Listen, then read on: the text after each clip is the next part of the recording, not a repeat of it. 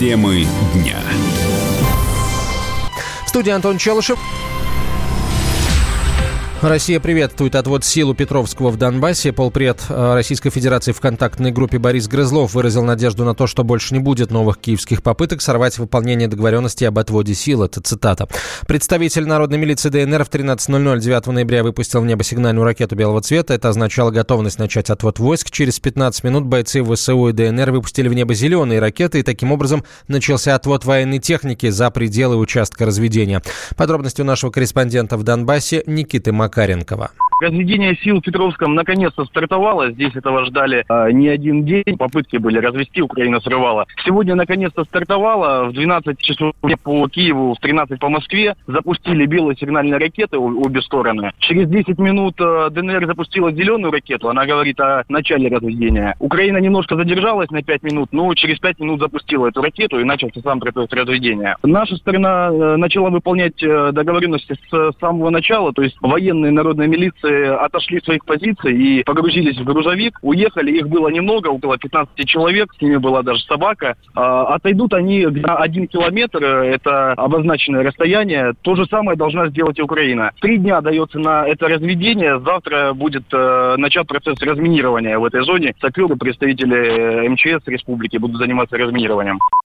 Политолог Александр Асафов считает, что разведение сил, которое все-таки началось, не означает широкого перемирия. Разведение в двух точках, еще которое идет, совершенно не означает широкого перемирия или разведения сил и средств на всей длине линии соприкосновения. Большая часть серой зоны, на которой за последние годы захвачена украинскими войсками в нарушении Минских соглашений. И, конечно, это неплохой знак, но мы понимаем, что Зеленскому крайне важно сделать это в качестве обеспечения своего участия в нормандском формате. И это является его приоритетной целью, а вовсе не обеспечение мира и продвижение по Минским соглашениям, формуле Штанмайера или как-то еще. Поэтому я не думаю, что из этого события, которое еще не завершено, украинская сторона попросила трое суток, насколько мне известно, на разведение. Но, тем не менее, это событие не стоит считать очевидным началом мирного процесса.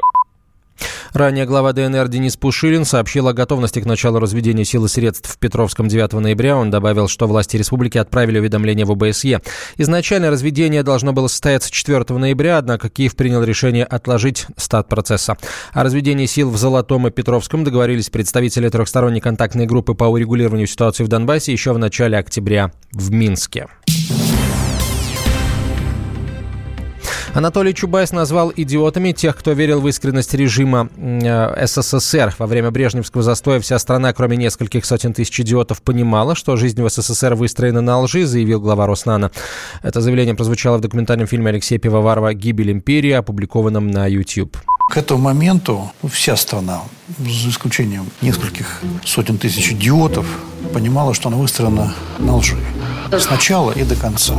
Ты включаешь вот, утреннюю зорьку для пионеров. Ты слышишь бодрым голосом «Дети, собирайтесь в школу, у вас будет сегодня утренний субботник». Какой нахрен субботник? Что это за приходишь на работу, тебе сообщают, у тебя сегодня занятие университета марксизма-ленизма, на котором ты должен рассказать о борьбе в партии с правым уклоном. Если ты рассказал плохо, это может не очень хорошо отразиться на твоем будущем. А, кстати, ты там собрался в Болгарию в ту поездку. Не готов ты еще в Болгарии, надо тебе подготовиться сначала ну, вот это вот все ежедневное, ежесуточное, непрерывное вранье, начиная с омерзительного голоса советских дикторов программы «Время», которые радуют наших Сегодня телезрителей новыми трудовыми успехами. После этого ты заходишь в магазин, видишь там гнилую капусту и вечером включаешь новую программу «Время». Вот эта вот глубина вранья была такой, при которой, ну, это дети понимали, это понимали взрослые, это понимали все. Чубайс также отметил, что граждане СССР были лентяями и считали работу занятием для дураков. Пускай работает железная пила, не для работы меня мама родила. Это же начиналось с крестьянства, а, не знаю, там в Ленинграде в автобусе там два молодых парня. Как дела? Да ничего, вот устроился. 140 рублей, и, в общем, ну, работа какая есть, а у тебя, ну, и дурак ты. У меня 110 делать вообще ничего нет. Вот это класс. Это суть советского человека. Это суть советской власти. Работает идиот. В КПРФ уже отреагировали на слова Чубайса, особенно про лентяев, живших в СССР. Член фракции Компартии в Госдуме Олег Смолин сказал, что заслуги и успехи Советского Союза в науке, например, или в космосе, говорят сами за себя что такое искренность режима, я не очень хорошо понимаю. Я думаю, что настроение подавляющего большинства граждан тогда было таким. Система правильная, люди, которые ее управляют, не на месте. Но правда, уже потом, когда проводили опросы, в том числе совсем недавно, большинство граждан посчитали, что именно брежневское время было лучшим временем России в 20 веке. Но меня больше интересует, конечно, оценка людей, которую дал Анатолий Борисович. По поводу того, что сутью власти было желание халявить, а не работать, я позволю себе несколько фактов для понимания слушателей «Комсомольской правды», и там наверняка много молодых слушателей. Советская экономика была второй экономикой мира. Сейчас наша экономика если посчитать по паритету покупательной способности, шестая, а если просто в долларах, двенадцатая. Вторую экономику, конечно, создали бездельники и лодыри. Это очевидно. Я хочу напомнить, что, между прочим, советская наука была второй в мире. А если брать по соотношению затраты и результаты, то наверняка затраты на науку были самыми эффективными. Конечно, советские ученые, в том числе которые в космос вышли, атомную бомбу создали и прочее, были лодырями и бездельниками. А, Минюст не успевает к 15 ноября выполнить поручение премьер-министра Дмитрия Медведева по отмене советских правовых актов. Финальный вариант документа получит, получится подготовить не раньше 20 декабря, говорится в письме, которое Минюст направил в Кабинет министров. В сентябре правительство рекомендовало отменить более 20 400 советских правовых актов. Список занял почти 2000 страниц, рассказывал вице-премьер, руководитель аппарата правительства Константин Чученко. А, среди этих документов, например, декрет 1917 года о 8-часовом рабочем дне или постановление о кролиководах и звероводах-любителях. Советские ГОСТы до сих пор просто необоснованно завышены, только устанавливающих нормативных актов более 9 тысяч, объяснил Медведев на Гайдаровском форуме в январе.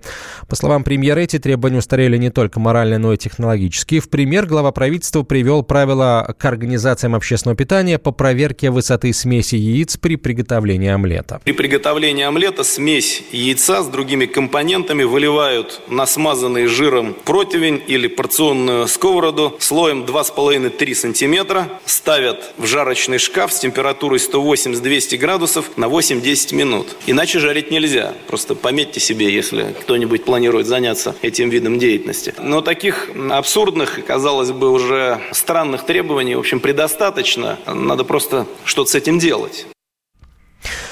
А, в стране уже давно анонсировали регуляторную гильотину. Это отмена излишних проверок бизнеса. Однако чиновники не торопятся что-либо менять, говорит президент Ассоциации развития малого и среднего предпринимательства Александр Иофе. Что касается правил, там, связанных с, с кафе, там, с ресторанами, с другими видами бизнеса, то их такое дикое количество, что их вообще, по-моему, уже никто не знает. Конечно, это разгребать надо очень жестко и по возможности быстро, но пока механизма такого вот разгребания пока никто еще не придумал. И, безусловно, есть очень серьезное сопротивление из разных ведомств, которые, с одной стороны, просто не хотят этим заниматься, им это неинтересно, а с другой стороны, не хотят иметь эти рычаги, которые могут привести к давлению на бизнес.